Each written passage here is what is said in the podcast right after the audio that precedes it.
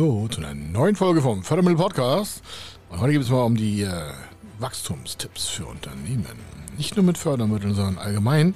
Warum? Das hier geht an die Chefs und Inhaber, Vorstände und auch die verantwortlichen Unternehmen, Prokuristen, aber auch Werksleiter, Anlagenbetreiber, aber auch Startup-Verantwortliche im Team. Warum alle, die um das Wachstum im Unternehmen auch eine grundsätzliche Verantwortung finden und haben, die finden wir jetzt mal drei Tipps und drei Probleme und deren Lösung, warum sie oftmals nicht so richtig in die Skalierung oder ins Wachstum kommen. Das muss nicht mal skalieren sein, also kein exponentielles Wachstum, aber grundsätzlich, viele Unternehmen bleiben leider unter ihren Möglichkeiten und das fühlen die auch. Wenn sie mal so in sich reinhören, denken sie, Mensch, das kann doch nicht alles gewesen sein. Und wie sie da rauskommen, das machen wir heute. Er ist Mr. Fördermittel, Buchautor, Vortragsredner, Moderator seiner eigenen Fernsehsendung zum Thema Fördermittel und Geschäftsführer der Feder Consulting. Mit seinem Team berät er kleine, mittlere und große Unternehmen rund um die Themen Fördermittel, Fördergelder und Zuschüsse. In diesem Podcast bekommen Sie wertvolle und entscheidende Informationen, wenn es um die Themen Investitionen, Innovationen und Wachstum in Unternehmen geht. Über 25 Jahre Erfahrung, mehrfache Auszeichnungen als Fördermittelexperte, mehrere Milliarden Euro betreutes Investitionsvolumen und über 11.000 Unternehmensprojekte. Davon können Sie jetzt profitieren. Hier ist der Fördermittel-Podcast mit Kai Schimmelfeder. Und wie gesagt, Wachstum ist das große Thema, da wollte ich mal reinspringen. Ich bin ja öfter auf Vorträgen und dann überlege ich mir mal vorher, wer da so sitzt. Das heißt, ich erkundige mich, wer ist dann so die Teilnehmer, sofern es äh, möglich ist und das offiziell und öffentlich ist. Und dann fange ich auch vorne an, gleich schon zu fragen, wo die Leute heute so stehen, will ja Kontakt mit den Leuten haben, will ja wissen, was denen da jetzt an Mehrwert geliefert werden kann und was passiert dann. Dann stelle ich immer fest, dass so rund 90 Prozent, also neun von zehn Unternehmen, ob jetzt im Vortrag oder die bei uns anrufen, zu klein denken in Form von zu kleinem Wachstumsplan. Die meisten haben gar keine Planung und machen sowieso so Management bei Kontostand oder wissen, wie ihre Märkte funktionieren, jedenfalls glauben sie das, und regen sich aber trotzdem darüber auf, dass irgendwie das mit der Bank nicht funktioniert oder das Wachstum nicht funktioniert oder irgendwas, ist irgendwas. Der Grund ist mir völlig egal. Und ich frage immer so, Mensch, wie ist denn so die Planung? Wo wollen Sie denn in 2025 stehen? Oder wo wollen Sie Ende 2023 stehen? Oder wo wollen Sie 2033 stehen, um es mal in den nächsten zehn Jahren nach vorne zu bringen? Denn die meisten sagen dann schon, dass sie gar keine Planung dafür haben.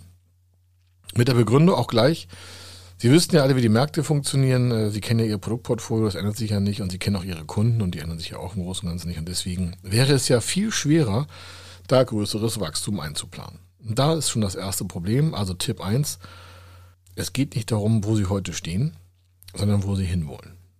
Ich weiß, dass das schon hier und da mal gesagt wurde, aber das ist wirklich so. Aus den letzten 28 Jahren kann ich Ihnen sagen, dass wir nur mit Unternehmen arbeiten, für dessen Wachstum wir eine Planung machen. Das heißt, ich kann Ihnen sagen aus Erfahrung, dass die meisten Unternehmen über ihr eigenes Wachstum und die Wachstumsmöglichkeiten erstaunt sind, wenn man sie mal zu Papier gebracht hat. Muss sich vorstellen, zu uns kommt jemand und sagt, das ist meine BWA, das ist meine Bilanz egal ob Konzern, ähm, mittelständischer Großunternehmer, kleines Unternehmen, mittleres Unternehmen, kleines Unternehmen, völlig egal. Solopreneur, Team ist völlig egal. Einige haben gar keine Planung, einige haben noch gar keine BWAs richtig, weil sie zu jung sind. Einige haben eine Historie von 10, 20, 30 Jahren. Und äh, dann haben die einige auch Wachstum, einige nicht, aber die sind nicht so wachstumsorientiert, wie wir das normalerweise hier verstehen. Warum? Ja, einige Großunternehmen haben natürlich einen Planungshorizont, aber der ist oftmals zu klein. Außer vielleicht im Konzernbereich, wo noch globale Positionen drin sind, aber in der Regel in Deutschland.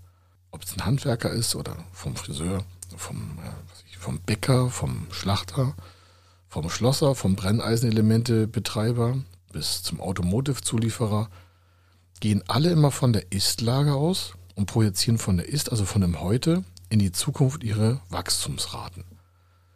das ist natürlich ein großer Fehler, diese ähm, Bottom-up, also von, vom Boden nach oben geplante Position, hat ja immer den Referenzwert des quasi aus der Vergangenheit entstandenen Wachstums. Wenn ich aber, hin, wenn ich aber frage, wo wollen Sie hin, dann interessiert mich nicht, wo Sie heute stehen, sondern ich habe ja gefragt, wo wollen Sie hin? Nicht von was Sie weg wollen.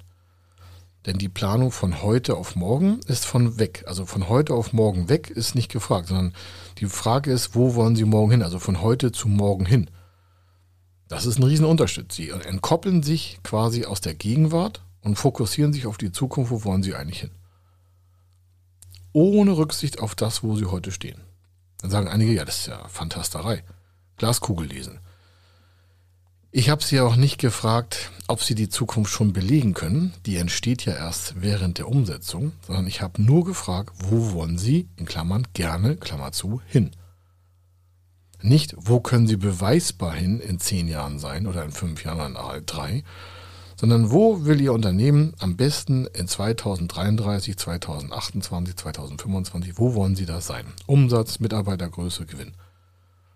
Dann kommen immer wieder Sagen, auf Vortrag oder im 1 zu 1 Gespräch oder wo auch immer. Ja, wo soll ich das wissen? Ich sage, ich habe ja auch nicht gefragt, dass Sie das wissen. Ich habe nur gefragt, wo würden Sie gerne 2033 stehen? Mit dem Unternehmen. Vielleicht auch in Ableitung mit Ihrer Familie oder mit Ihrem Umfeld. Ich habe nicht gefragt, können Sie es beweisen? Äh, haben Sie die Möglichkeiten schon? Reicht das Geld aus? Ich habe nur gefragt, wo wollen Sie 2033 stehen? Und ich habe dabei bewusst auf den Satz verzichtet, in Bezugnahme Ihrer heutigen Fähigkeiten. Weil während Ihrer Planung müssen Sie sich ja von dem Heute entkoppeln. Wenn Sie mich vor zehn Jahren gefragt hätten, ob wir da, wo wir heute stehen, stehen können, hätte ich Sie für bekloppt erklärt. Weil vor zehn Jahren war das, was wir heute machen, technisch nicht möglich. Menschlich vielleicht, aber technisch war das, was wir bis heute erreicht haben, nicht möglich. Es war grundsätzlich vorstellbar, aber es war nicht möglich. Wenn Sie mich vor drei Jahren gefragt hätten, warum unsere Kunden äh, schnellere Fachartikel schreiben und es gibt da irgendwie eine KI, ChatGPT und sonstiges, das hätte ich, bin ja jetzt kein Profi in, in künstlicher Intelligenz, hätte ich gesagt, pff, schwer vorstellbar. Also Sie merken, wenn Sie natürlich mit der Gegenwartskontrolle arbeiten, dann wird das mit dem Wachstum schon weniger. Das ist ein erster großer Tipp. Mehr sage ich dazu nicht, setzen sich einfach hin und sagen sich einfach mal, wo wollen Sie 233 stehen?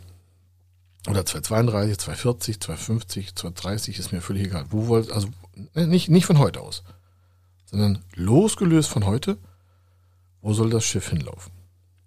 Das ist ein Riesenpunkt. Warum? Dann werden andere Investitionsbedarfe fixiert. Das kann ich Ihnen äh, beweisen, an, auch an über 13.000 Fällen, weil wenn die Kunden zu uns reinkommen, ist es oft so, dass das Investitionsvolumen zu klein ist. Entweder haben sie was vergessen, das ist nicht böse gemeint, will ich nicht. Oder sie kennen die Möglichkeiten der Finanzierung gar nicht. Und dann wird meistens zu klein geplant im Investitionsbereich, weil auch das Wachstum grundsätzlich zu klein geplant wird. Weil viele, die heute planen, planen auf den Bedarf von heute, auf den Erkenntnissen der Vergangenheit. Die planen auf heute mit den, mit den Erkenntnissen aus der Vergangenheit. Was wir aber wissen wollen, ist, wo wollen Sie 2028, 25, 30 stehen? Und da wird der Bedarf ja größer, weil Sie mehr Wachstum haben. Warum? Weil Sie mehr in Werbung investieren, mehr Mitarbeiter haben. Das heißt, nicht nur die Maschine in 2028 ist entscheidend, sondern was brauchen Sie für Werbekosten? Was brauchen Sie für Mitarbeiter? Wie groß die Fläche? Brauchen Sie mehr Maschinen? Brauchen Sie mehr Grundstücksfläche? Müssen Sie mieten? Müssen Sie kaufen? Müssen Sie innovieren? Müssen Sie was weiß ich nicht alles? Und dann kommen natürlich mehrere Investitionspositionen auf Sie zu, auf die Sie heute noch gar keine Antwort haben. Und wie gesagt, ich habe nicht gefragt, dass Sie eine Antwort haben, dass Sie alles wissen und das beweisen können, sondern ich möchte nur wissen, wo wollen Sie stehen. Also wenn das zu klein geplant ist, weil Sie einfach diese ganzen Daten nicht auf dem Tisch haben, weil Sie es nicht verschriftlichen, machen Sie sich selber schon kleiner, als Sie sind. Und glauben Sie mir, Sie können mehr erreichen, als Sie sich heute vorstellen können. In meiner Sportlerkarriere, das äh, haben Sie vielleicht hier und da schon mal in Videos gesehen, als ich angefangen habe, haben alle gelacht. Und immer wenn ich in ein Training reingegangen bin, früher, äh, habe ich ja mit kleinen Gewichten angefangen, so zwei, drei Kilo, um den Körper vorzubereiten. Dehnung, Muskulatur, Aufwärmen, so Grundsätzlichkeiten, biomechanische Grundpflichtigkeiten. Und die großen Bolzen haben gesagt, ja, brauchst du alles nicht machen hier. Alles zu klein. Aber ich hatte ja einen Plan. Ich habe ein Trainingstagebuch geführt, das ist wie ein Businessplan. Und da stand drin, was an dem Tag und was die nächsten fünf Monate zu tun ist, um dann irgendwie auf eine Meisterschaft zu gehen und Weltmeister zu werden oder sonstiges. Das war vorgeplant keines meiner Traininge war irgendwie zufällig. Es hat mir auch keiner gefragt, ob es mir schlecht ging an dem Tag, ob ich Kopfschmerzen hatte, Knieschmerzen, Ellbogenschmerzen, Rückenschmerzen. Das Trainingstagebuch war geschrieben und zwar am Anfang der Saison. Weil ich wusste, was ich Ende der Saison schon machen muss. Das weiß ich also quasi ein Jahr voraus. Da sagen einige, ja, aber sie können ja keine Verletzung einplanen. Danach hat ja keiner gefragt. Das muss dann anders kompensiert werden, anderes Training, Trainingslager, Physiotherapeuten, was weiß ich. Und im Business ist es genauso. Es hat mich keiner gefragt, ob da ein Krieg ausbricht oder ob das Klima schlechter wird oder ob sich irgendwelche Leute auf die Straße kleben, ob Lieferantenprobleme bestehen. Das interessiert ja erstmal gar keinen. Das ist der Geschäftsführer in der Verantwortung, der dieses Wachstum einfach weiter vorantreibt durch Mittel und Wege, die ihm da rechtens zur Verfügung stehen. Also das ist der erste große Punkt. Der zweite Punkt ist, die meisten Unternehmen kennen ihre Ist-Lage nicht richtig. Das heißt, die können sich nicht richtig im Markt äh, darstellen, weil sie gar nicht wissen, wer ist der Mitbewerber, wie groß ist der, wie klein ist der, welches Ranking hat wer, wie machen die das, wie können die Prozesse schon erarbeiten. Das heißt, das Comparing, das Vergleichen findet nicht statt.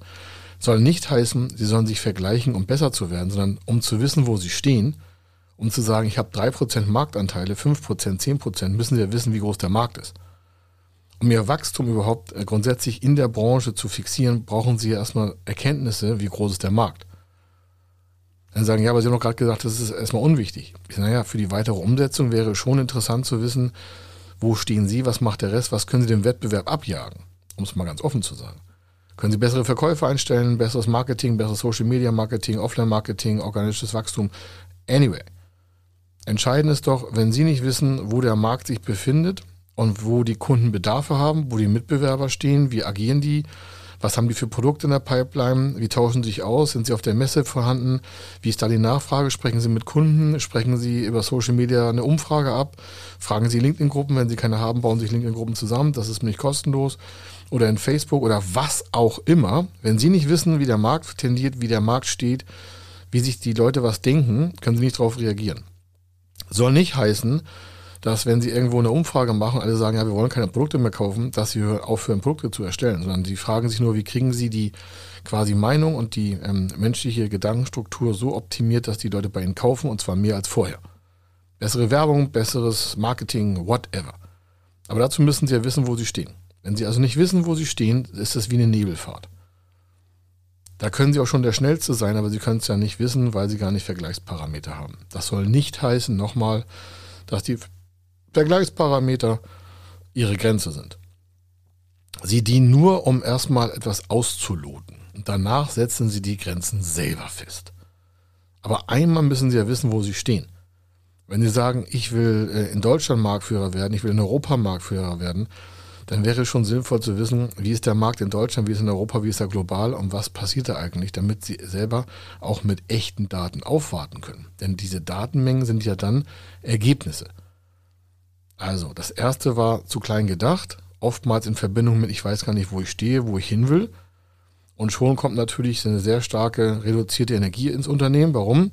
Weil das meistens alles zu klein ist. Und wenn es zu klein ist, ist es alles Standard und kleine Ideen sterben früh. Warum? Weil sie einfach keine Schmerzen produzieren, keinen Kopfschmäh, keinen Bauchkrummeln, kein gar nichts. Die Standardausrede von Unternehmern ist, ähm, ja, wir wissen schon, wie es funktioniert und was wollen sie uns denn erzählen? Ich sage, wenn Sie morgens aufstehen, haben kein komisches Gefühl im Bauch und fragen sich jeden Tag, wie das Wachstum funktioniert, ist das Ziel zu klein. Das Ziel ist dann zu klein, wenn Sie sich damit ähm, wohlfühlen. Also nochmal, das Ziel Ihrer Planung ist zu klein, wenn Sie sich damit wohlfühlen.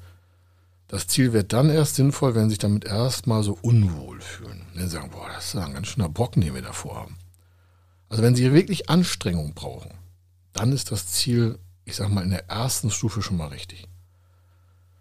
Sonst ist das zu klein. Und das wiederum, weil sie nicht wissen, wo sie stehen und weil sie nicht wissen, wie der Markt tendiert. Ein dritter Tipp ist, äh, um Wachstum und äh, Geheimnisse darum einfach mal zu lösen. Sie haben zu wenig Cashflow. sagen Sie, woher wissen Sie das? Ich sage, weil wir halt schon fast 30 Jahre daran arbeiten. Wenn ich Sie nämlich frage, wenn sie unendlich Geld hätten, und das würde wie ein Füllhorn, Füllhorn auf sie oder aus einem Füllhorn auf sie herunterregnen. Also sie hätten Geld ohne Ende und es würde niemals aufhören zu fließen. Egal was sie machen. Würden sie dann nicht anders entscheiden in Investitionen? Also wenn sie unendlich viel Kapital zur Verfügung hätten, was würden sie dann machen? Würden sie dann sagen, ja, da würde ich gar nicht mehr arbeiten. Ja, das war nicht der Witz der Sache, sondern Sie haben ein Unternehmen, 30, 40 Mitarbeiter und äh, egal was Sie machen, es wäre immer genug Geld da. Wie würden Sie dann agieren? Und das ist das, was vielen Unternehmen fehlt. Die sind schon begrenzt durch das Geld auf dem Konto. Warum? Da liegen vielleicht ein, zwei Millionen Euro Liquidität auf dem Konto oder 100.000 oder 500.000 oder 50.000 oder 5 Millionen, ist egal. Adäquat zu ihrer Situation liegt da Cash. Aber es kommt ihnen nicht so vor, dass es permanent ausreicht. Warum? Sie sagen ja, sie müssen noch Weihnachtsgeld bezahlen und äh, Urlaub und dann war Corona und dann müssen sie vielleicht was zurückzahlen, dann kommt noch Steuerprüfung, dann kommt noch das, das, das, das, das. Kostenerhöhung, Energiekosten, bla bla bla bla bla. Und weil sie keine Planung haben, wissen sie nicht, was am Ende übrig bleibt, dann wissen sie mit dem Steuerberater nicht umzugehen. Das heißt, auch da wieder stochern sie im Nebel rum und wissen nicht, was ist Free Cash. Also was können sie einfach rausklopfen.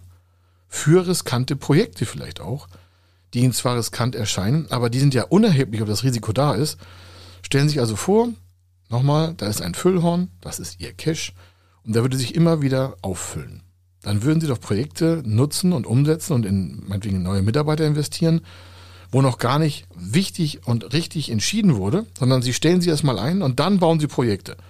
Dann sagen sie, was ist denn das für ein Witz? Sag ja, stellen Sie sich mal ein, zwei Leute ein und dann nehmen Sie mal Ihre Ideen und die lassen Sie als Projektassistenz laufen oder als Projektleiter und fangen mal an, Projekte, die Sie schon lange auf dem Herzen haben oder schon lange in der Schublade oder schon lange in Ihrem iPad als Notiz gespeichert oder auf Ihrem Handy oder whatever oder auf einer Notiz auf Ihrem Rechner, fangen mal an, die umzusetzen. Und ja, das kostet Geld. Eine Kraft 60, 70, 80, 100.000 Euro im Jahr. Und die hat keine Wirkung auf ihren Cashflow, außer dass der weniger wird. Das heißt, sie würden sich mal ein Jahr überlegen, dass diese Person quasi nur ihre Ideen in die Vorantreibung bringt. Das ist ja ein Risiko. Warum? Diese Idee, diese Person bringt ihnen kein Cash zurück. Sie zahlen Personalkosten, so als kleiner Anfang mal. Und die macht nichts anderes, als ihre Ideen quasi zu recherchieren, zu fixieren, zu konzeptionieren und daraus dann halt weiteres Wachstum zu generieren. Weil sie als Geschäftsführer, Inhaber, Vorstand da gar nicht dazu kommen. So, die meisten Unternehmen leisten sich halt keine Projektkraft, machen alles selber, dann bleiben gute Ideen stehen, weil sie sagen, na, ich kann nicht einfach 100.000 Euro Personalkosten hier auf die Firma buchen, nur damit wir irgendwie eine Projektstabsstelle haben zur Umsetzung und Recherchierung von neuen Projekten. Ich sage, genau das ist das Problem. Sie machen das, was sie dieses Jahr machen, wahrscheinlich ähnlich wie aus dem letzten Jahr, kommen nicht ins Sprungwachstum, weil sie dieses Jahr das gleiche von der Planung her haben wie vom letzten Jahr. Und deswegen, weil sie nichts ändern, wird das nächstes Jahr genauso so aussehen wie dieses Jahr. Dann sagen sie, ah ja, den Spruch kenne ich. Wer immer das Gleiche tut, kann keine anderen Ergebnisse erwarten. Ja, bloß hier ist das Realität. Wir brauchen ja keine Sprüche, sondern wenn Sie einen Podcast hören, stellen Sie sich mal vor, Sie würden das, was Sie jetzt machen, so weitermachen wie bisher. Dann wird sich ja nichts ändern. Also das dritte große Thema ist, Sie müssen mehr Cashflow frei haben, um risikohafte Projekte, Risiko in Form von, es gibt erstmal kein Geld zurück, das ist unproduktiv in Form von Cash, sondern es ist produktiv für Ihre Zukunft. Oder Sie sagen, naja, ich brauche keine Projektassistenz oder, oder einen Projektleiter, sondern ich würde einfach gerne mal eine zweite Maschine daneben stellen, dann würden wir mehr Produktivität hochfahren, aber die Maschine kostet 5 Millionen Euro, kann ich mir nicht leisten. Und deswegen fehlt die Maschine, weil sie nicht gewillt sind, sich ein Leasing oder einen Fördermittelantrag zu stellen oder was auch immer. Das heißt, sie arbeiten mit alten Maschinen, die sind unproduktiv, ihre Mitarbeiter sind auch schon genervt und sie kommen nicht von der Stelle. Hätten sie doch dieses Füllhorn, würden sie auch die Maschine da reinstellen.